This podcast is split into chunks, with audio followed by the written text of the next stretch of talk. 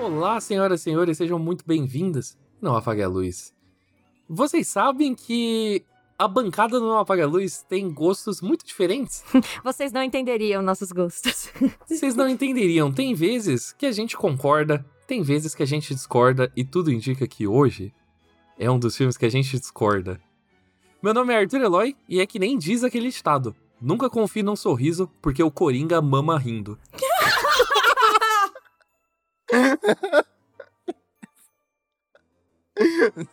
Não tenho o que dizer depois disso. Caralho, quem falou isso? Confúcio, sei lá. De onde veio isso, Eloy? Veio da vida. Mano, alguém falou isso ou você pensou isso sozinho? Alguém falou isso. Eu tô muito preocupada com a pessoa que falou isso. Eu vou. eu vou, eu vou colocar na real, vou botar no, no perfil do Twitter do Não Apaga a Luz. Sem contexto, como imagem assim de bom dia. Deixa eu mandar só no nosso grupo aqui pra vocês entenderem. Boa. É sobre isso. Eu não sei se eu quero mais continuar esse podcast. É 8 da manhã, bicho. Cara, eu sou LH e eu não tenho o que dizer depois disso, assim. Eu tô muito pensando no Coringa mamando alguém, tá ligado? o Joaquim Phoenix dando uma mamada. Eu não sei pra onde esse podcast vai depois disso. Meu nome é Fernando Talarico e sorria que eu estou te filmando. Sorri, o coração tá chamando. Sim, pagode 8 e meia da manhã.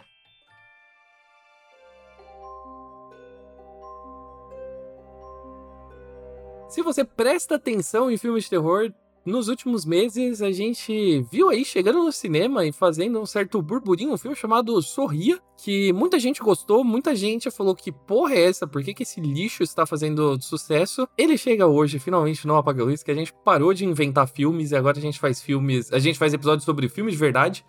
É, filmes que existem e não só que surgiram na nossa imaginação. Como assim? Qual que foi que, surgiu na nossa imaginação? Buba Hotep, é, a série, a série O Diabo, o Diabo em Ohio, Ah, esse aí a gente criou. essa, essa inventou, assim, tá ligado? Mas dessa vez, é, para quem não assistiu Sorria, pra quem deixou passar achando que parecia uma bomba, ele é um filme dirigido por uma pessoa chamada Parker Finn, que, né, famoso Ken, né, surgiu do nada com, com esse filme, que acompanha uma mulher chamada Rose, interpretada pela filha do Kevin Bacon, que simplesmente testemunha um acidente bizarro é, envolvendo uma paciente que começa a sorrir. Não, acidente não, né? Não, ela, ela. Não, ela tem que, tem que assistir um suicídio. É, Então, ela, ela testemunha o suicídio de uma paciente dela que se mata sorrindo. Daí, por conta disso, a Rose começa a ser perseguida por uma entidade sorridente que começa a criar coisas bizarras na vida dela. Vou deixar aqui que todo mundo que falou desse filme, desde que saiu o trailer e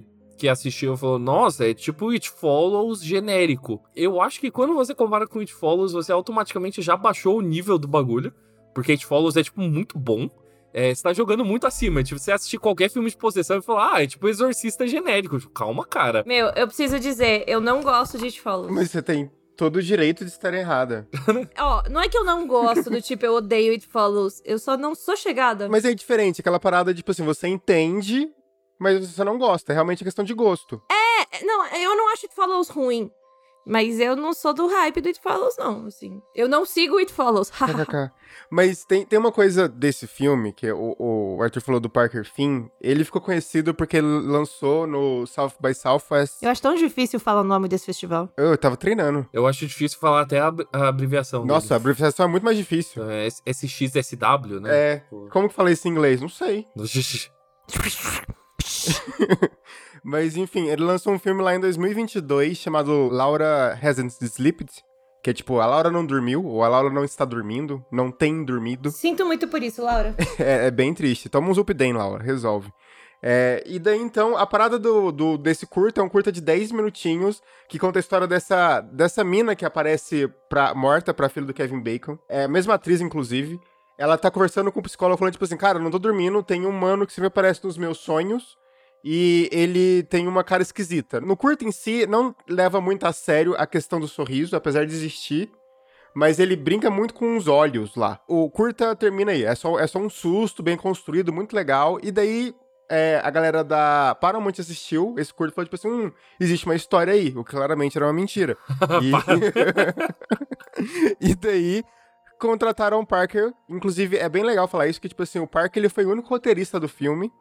Além de ser o diretor, então ele pensou em tudo para fazer o longa. É bizarro quanto esse filme é bem feito, ele tem valor de produção muito alta. Foi 17 milhões de dólares. Que na verdade é um, é um dinheiro tipo de pinga, se você pensa em Vingadores, mas pra um filme de terror é muito.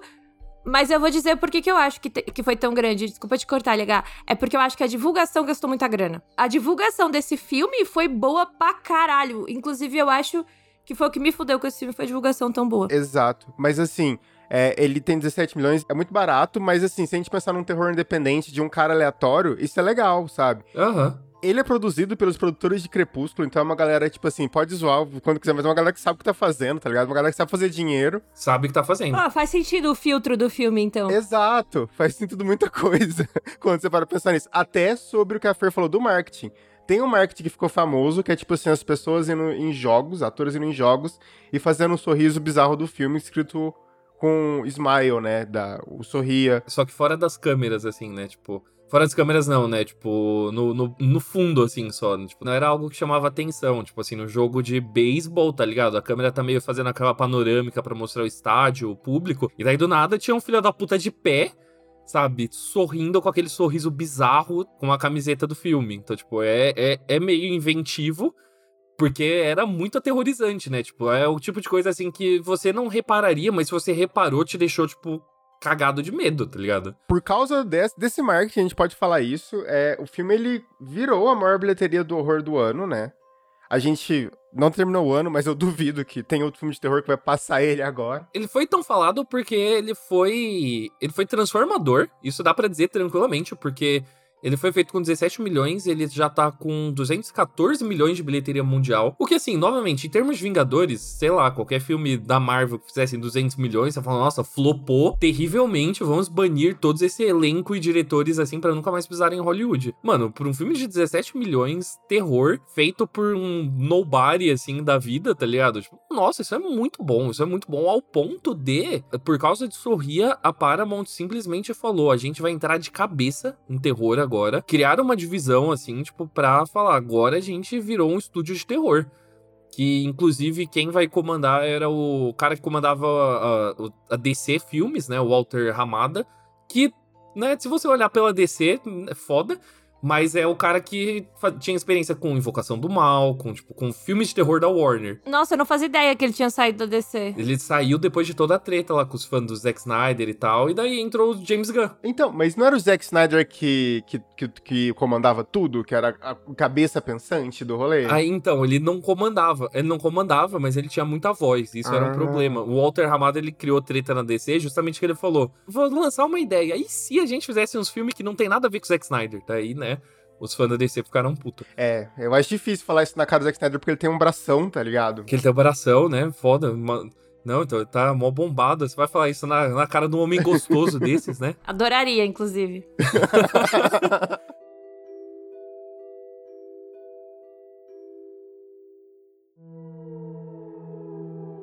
voltando a falar do filme, né? Eu fui assistir Sorria com outra expectativa, justamente por causa da campanha de marketing. E eu tava empolgada, porque eu achei que ia ser um dos daqueles filmes que. meio no, no nível de freak, sabe? Aham, uhum, surtado, assim. É, surtado. E, ou então tem uns outros filmes que eu gosto. Pô, não consigo lembrar nome nenhum agora. Mas esses filmes mesmo, tipo de, de matança, da mina, tipo, cada um que ela vai pedir, pedir ajuda morre, sabe? Coisa meio premonição das ideias, sim. Exato, eu achei que ia ser meio isso. E aí eu me decepcionei muito com o filme. Então eu acho que, tipo, no, o porquê eu não gostei tem muito da, da, da decepção. Como eu falei, eu não sou muito chegada em It Follows, mas não odeio. Eu só acho que é um filme. É um filme bem feito, eu gosto, tipo, acho legal toda a ideia da IST. Mas assim.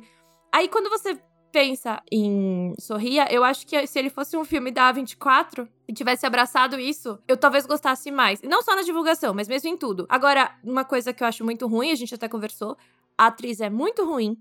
Ela é muito ruim. A personagem. Nepo Baby. Nossa, a... nossa, Nepo Baby, total. E o Kevin Bacon é tão bom e simpático. Inclusive, meu amigo pessoal, o Kevin Bacon, um beijo. Nossa, eu achei que ela é muito ruim. E aí, É muito chato quando você não se importa com a personagem principal. Teve uma hora que eu só queria que ela morresse. Eu só queria que ela morresse. Cara, porque acaba essa tortura muito chata. Pra mim, quando eu vi as comparações com It Follows, eu comecei a esperar outra coisa e eu falei, puta, vai ser It Follows genérico, eu tô de boa de assistir. Só que daí, todas as pessoas assistindo eu falando, ah, esse filme é bem qualquer coisa, tipo, ele é bem feito, mas para por aí. Baixou bastante minhas expectativas, então quando eu fui assistir, eu assisti assim já, tipo, vou assistir assim essa porcaria e vamos aí, tipo, eu tô sem fazer nada mesmo, então que se foda. E daí eu me surpreendi, porque eu gostei bastante, porque na real ele não é It Follows, ele é o chamado, tá ligado? Ele é o grito, ele é tipo filme de ma maldição do começo dos anos 2000. Eu acho que não. Eu acho, eu acho total, eu acho total. Eu entendo o que você tá falando, Arthur, mas assim, quando a gente pega o chamado, por exemplo, ele existe uma construção sobre a Samara, sobre o monstro.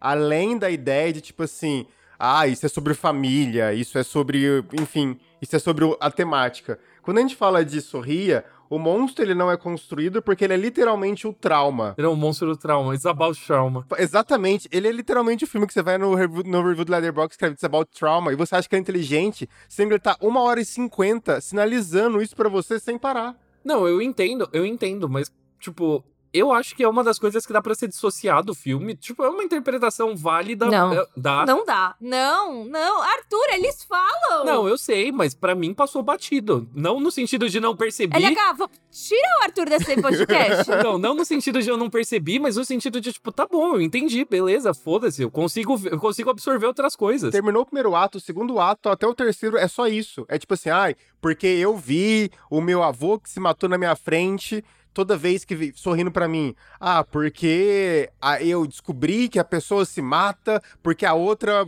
Mas daí, pra mim, tipo, é, é só, é só o que firmou ser filme de maldição, tá ligado? Na hora que ela junta com o Kyle Gallner, que primeiro, né? O Kyle Gallner tá fazendo filme em 2022, já é retrô o suficiente, né? Porque ele fazia Garota Infernal, tá ligado? Ele fazia, tipo, esses filmes assim. Tipo, quando você queria escalar uma criança emo no, nos anos 2000, você contratava o Kyle Gallner. Então, tipo, já é retrô o suficiente você ter ele, mas, tipo. O rolê da investigação que ela fazia e tal, tipo, beleza, você tocava no ponto de, tipo, ah, várias pessoas foram traumatizadas com isso, mas pra mim é como é o funcionamento padrão de filme de maldição, velho. Você começa a investigar, você encontra outras pessoas que sofreram com isso, que morreram disso.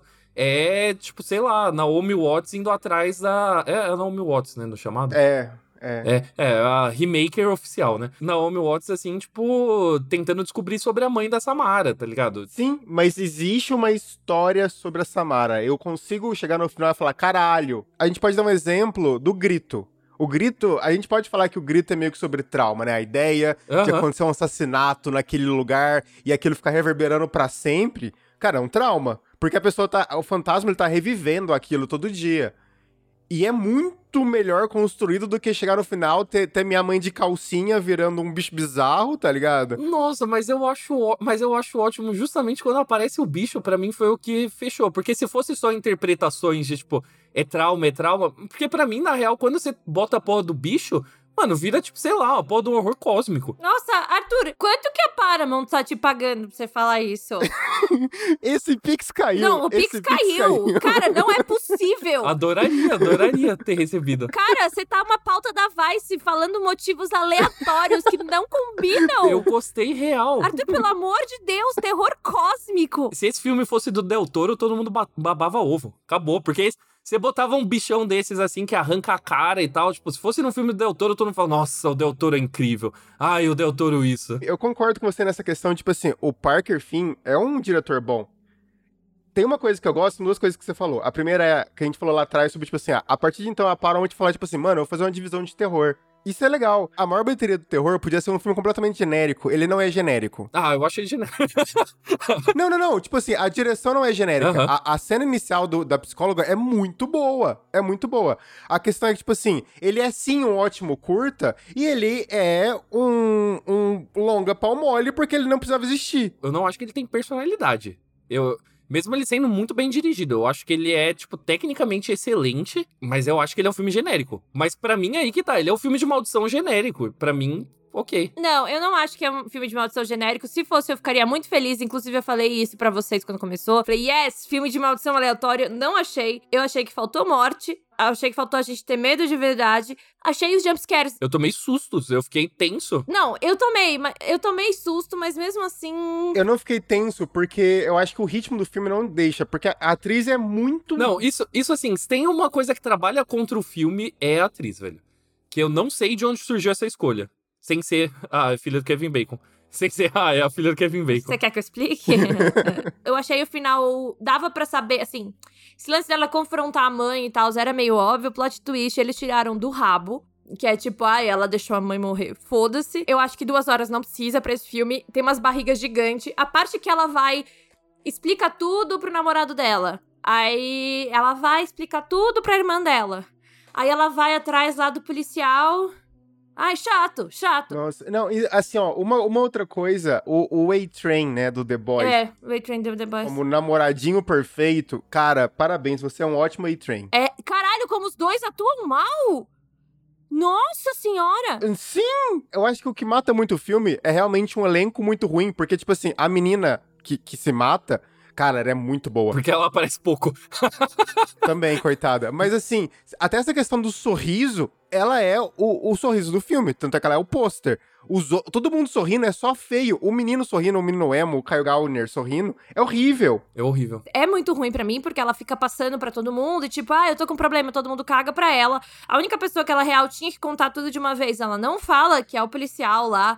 E aí, isso, isso me deixa puta. O filme deixa muito claro que o problema é o trauma. Pra mim, assim, eu fiquei meio de saco cheio, porque ficou uma coisa, ah, enquanto, sei lá, Babadook é o luto, aqui é o trauma. Então, assim, se as pessoas fizessem terapia, o trauma acabava. N- Não, o filme mostra que não, porque ela faz terapia. Então, mas aí, não, porque ela não fala da mãe, lembra? Porque Ah, a, verdade. a terapeuta tenta puxar que ela fale da mãe e ela não fala. Agora, eu preciso dizer que, não gostando, assim, passei o filme inteiro querendo me jogar da janela, muito chato e criar um trauma em alguém. o final do filme eu gosto, e isso me deixa mais puta ainda. Porque eu, eu achei assim, eu não gosto do confronto com a mãe, eu acho clichê, eu acho que podia ser bem menor, não precisava ter aquela punhetação. Ah, nossa, a mãe virou o bichão de Barbarian, daí corre. Ah, o bichão de Barbarian pega fogo, daí corre. Aí ela, mãe, o bichão de Barbarian entra nela. Essa parte eu achei da hora. É, os efeitos especiais são bons, mas, meu, como demora. Agora, a parte do policial, tipo, a partir da, da cena que ela volta pro policial, conta a história pra ele. E o policial não é o policial, é mais um trauma, ela não saiu da casa. E aí, no fim, ele fica traumatizado porque ele vê. Isso tudo eu gostei, mas puta que pariu, até chegar lá, que morte, cara. O rolê todo é que, assim, eu vou ser bem sincero de que não teve um momento de que eu cogitei a possibilidade de que esse filme tinha alguma coisa pra dizer. Mas ele tem, é só que ele grita isso durante uma hora e cinquenta. Então, mas aí que tá, aí que tá. Em momento algum eu falei, tem uma mensagem aqui que eu preciso ouvir, mesmo que seja uma mensagem rasa. Eu acho que ele ilude porque, tipo, ele tem, ele tem a estética de A24, que é o que a Fer falou. Tipo, eu acho que se você batesse o olho, assim, muita coisa, dá pra ver assim, puta, tá aí uma pessoa que assistiu muito, sei lá, Hereditário. Tá ligado? Tá aí uma pessoa que claramente o Babadook foi um filme transformador na vida dela. Mas ao mesmo tempo, mas ao mesmo tempo, a essência pra mim é de outra coisa. É de outra coisa. Eu vou bater nessa tecla de que é um filme de maldição, sim. Tem a progressão do filme de maldição e é isso. E eu acho que inclusive é só por isso que ele fez sucesso, porque tipo, você sabe que o público, tipo, o público geral, não a galera que perde tempo discutindo filme de terror na internet, mas a pessoa que só vai e assiste, ela funciona através de clichês e as pessoas foram assistiram, ah, é tipo chamado. Pra mim é aí que tá errado. Eu ouvi das pessoas que falaram ah, é tipo It Follows. Um amigo, 10 pessoas assistiram It Follows. Tá ligado? 10 pessoas que pagam o Letterboxd Pro, assim, tá ligado? Assistiram It Follows. As pessoas de verdade assistiram chamado. E elas gostaram do chamado e foram assistir esse filme. It Follows não tem nada de. Não, eu acho que. Eu gosto mais de It Follows nisso, porque assim, a gente consegue achar uns paralelos e tal, mas ao mesmo tempo não. Eu não acho que It Follows tá aí pra falar nada. Ele tá aí pra mostrar um filme de terror bom, te deixa tenso. Ele faz um paralelo que é impossível você não fazer, afinal você transa com as pessoas e morre. Essa é a delícia do It Follows, que é tipo assim. Ah, então, eu transei com alguém e peguei uma parada. É isso. Isso aí ele pisca na tela. Hã? Entendeu? Entendeu? Eu Vou dizer uma coisa: It Follows é mais real do que outra coisa. Porque a sensação de querer morrer depois de dar pra pessoa errada é bem grande. Eu, eu acho, acho que It Follows tem, tem isso aí que a gente precisa dar de. Você dá pra pessoa errada, daí você fala, não, agora eu preciso dar pra outra pessoa, pra ela sofrer também. Não, é. Quem nunca É, deu pra um pra esquecer o outro. Você fala, quer saber? Eu vou ser a pessoa errada de alguém. Por isso que It Follows tem muito mais o que dizer, sem querer dizer. Tem muito. Mas é porque eu acho que It Follows, ele é um filme inteligente, no sentido de. tipo, É, é porque, assim, na real, os filmes inteligentes, eles não precisam ficar, tipo, batendo boca com você. É só aquela piscadinha, tá ligado? Aquela piscadinha você fala, você entendeu, né? Caralho, você foi gênio. Eu vou usar isso pro resto da minha vida. Filme inteligente não precisa bater boca com você. Eu rolei assim, velho, você sabe, você sabe, tá aí. Você destrincha, você vai atrás, você faz o que quiser. O filme que ele é inseguro e que ele não tem, ele não tem confiança, tipo, no, na- no próprio subtexto dele, ele fica querendo jogar isso. Tipo, ó, você sacou, você sacou, você sacou. E sorrir é isso, ele não é um filme inteligente, ele é muito pelo contrário, ele é um filme inseguro. E daí, eu entendo que isso pode ser irritante, mas eu nunca parti do princípio de, tipo, esse filme ter alguma coisa a dizer. Porque, como eu falei, todas as pessoas baixaram as minhas expectativas pra isso. Então eu falei, eu vou só curtir o negócio. E daí funcionou pra mim assim. É, e eu consegui tirar outras coisas disso. Ele funciona na questão do absurdo, né? Quando a gente pensa naquela cena dela sonhando, né? Pensando em matar o paciente dela, e daí ela começa a esfaquear o cara, e daí o outro começa a arrancar o rosto. Isso é bom. Essa cena é muito boa. A cena da, do, da mãe, né? Do trauma. É, sendo engolido por ela. Essas questões do filme que são legais. Torna um filme assistível. No meio disso tudo, no meio dessa, de- desse milho, existe um cocô gigantesco, sabe? Que é de uma hora e cinquenta de, de, dele te contando, tipo assim, cara, isso é um trauma, isso é um trauma. Cara, mas isso é uma coisa que a gente precisa falar que já deu de filme longo. Não existe mais filme de uma hora e meia, cara. O que que aconteceu? Eu vi no Twitter alguém fazer uma análise disso também pros filmes que de premiação, né? Tipo, filme de Oscar e tal. Que esses, assim, já chutaram o balde, já foram com Deus, assim, de tipo, é duas horas e meia pra cima, tá ligado? O bagulho, tipo, sei lá, filme de três horas virou uma média. Você fala, por quê? Sabe? Eu acho que. ah, falou, ah, é, como o pessoal não tá mais indo no cinema, então agora a gente vai fazer assim: quem for no cinema vai ter que sofrer, tá ligado? A gente vai fazer já o filme e a continuação em uma só. Sobre Sorria, desnecessariamente longo, sim. Ainda assim, eu achei que passou pra mim relativamente de boa. Não, não sofri tanto. Depois, assim, eu vi também rolando no Twitter uma Watch Party, quando saiu no streaming lá fora. Então, tipo, foi até legal também pegar, tipo, umas coisas do diretor e tal, porque ele tava comentando, ah, essa cena eu fiz assim e tal. E você vê que, tipo, o Parker Finn, ele é um cara que eu torço que ele dê certo, porque você vê que ele tem a cabeça no lugar. Assim, talvez mais como diretor do que como roteirista. Tipo, se juntar ele com um roteirista foda, se pá, assim, vai ser alguma coisa realmente excelente. Mas assim, obviamente, sem comparação, né? Não, não quero, tipo, fazer uma comparação de qualidade, mas eu acho que tem uma coisa parecida com o Barbarian.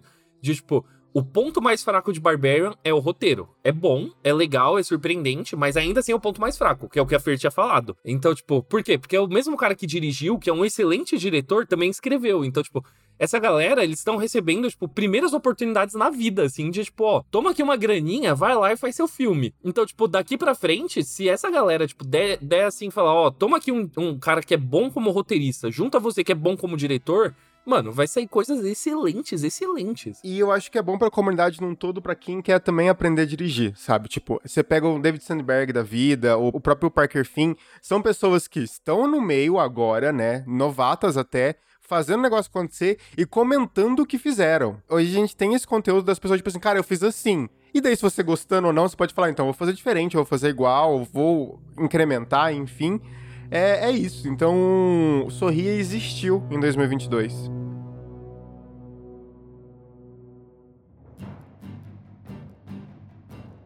Todas as vezes que a gente falou dos filmes que foram bem de bilheteria aqui, a gente faz essa separação, assim, de que, tipo, o impacto é diferente da qualidade. A qualidade você pode criticar à vontade, pode falar, esse filme é um lixo, é uma merda, impacto a gente fica feliz, a gente celebra.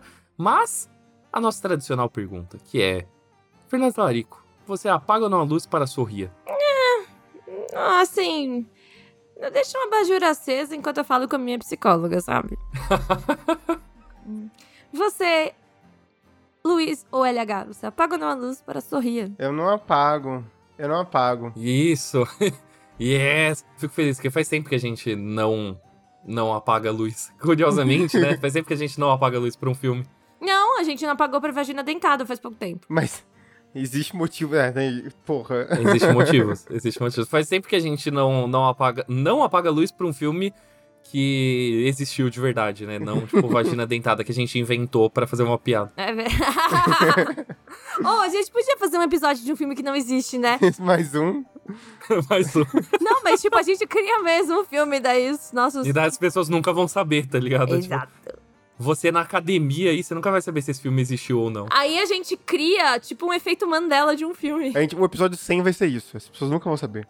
Arthur Eloy, você apaga ou não a luz para sorrir? Eu apago sim, foda-se, eu achei legal. Assim, eu gostei. Eu espero que nunca tenha uma continuação. O que, né, infelizmente eu sei que vai ter. Vai ser franquia. Então vai ser franquia. O que, infelizmente, né, eu sei que Hollywood aprende as lições erradas. Eu fiquei feliz de, de ver um filme original bem, é, bem dirigido, que me divertiu, que teve bons sustos. Eu espero que o diretor tenha sucesso, eu espero que a atriz não tenha sucesso. Você recruta a mina do começo, que ela foi a, a que deu certo, assim. Mas, infelizmente, Hollywood aprenderá as lições erradas e em breve a gente vai ver aí continuações. Vai ser o Gargalho. Ah, gar... Pô, se se chamar Gargalho, eu vou assistir. Se for essa franquia assim, sorria, gargalhe, se divirta, tipo, coisas. O, o último é Goze. Eu gosto. A franquia mais motivacional de Hollywood, tá ligado? Assim. Daí aí eu assisto, foda-se, aí tudo bem. Mas fora isso, não, não tenho muito interesse. Tipo, se for um Sorria 2, assim. Daí que se foda. Não, não temos interesse. Mas. É, o Não Apaga a Luz ele é um podcast formado a partir de opiniões duvidosas, onde você, meu caro ouvinte, assiste e forma a sua própria opinião. Daí o que, que você faz com a sua própria opinião? Você, sei lá, guarda pra você. A gente não quer ouvir. Se de qualquer forma você ainda quiser falar pra gente a sua opinião, você pode mandar pra gente no Twitter ou no Instagram em @napagaluz. E você também pode comentar nas nossas reviews no Letterboxd em Não Apaga a Luz. Lá é o único lugar onde a gente tem o nome completo do podcast como arroba. Ah, gente, é isso, né? Vá na psicóloga, gostoso demais. Não escalhe a filha do Kevin Bacon. Porra, para com o nepotismo no caralho de Hollywood. Reviver os traumas é uma coisa positiva para você conseguir enxergar o futuro de outra maneira. Caralho, essa é uma série motivacional, no fim é tudo sobre um coach. Puta merda. Bom, acho que é isso, né? E porra, Pra que, que você vai atrás do seu ex pra matar ele depois? Achei, achei isso de cuzão. Minha internet tá uma bosta e não apague a luz.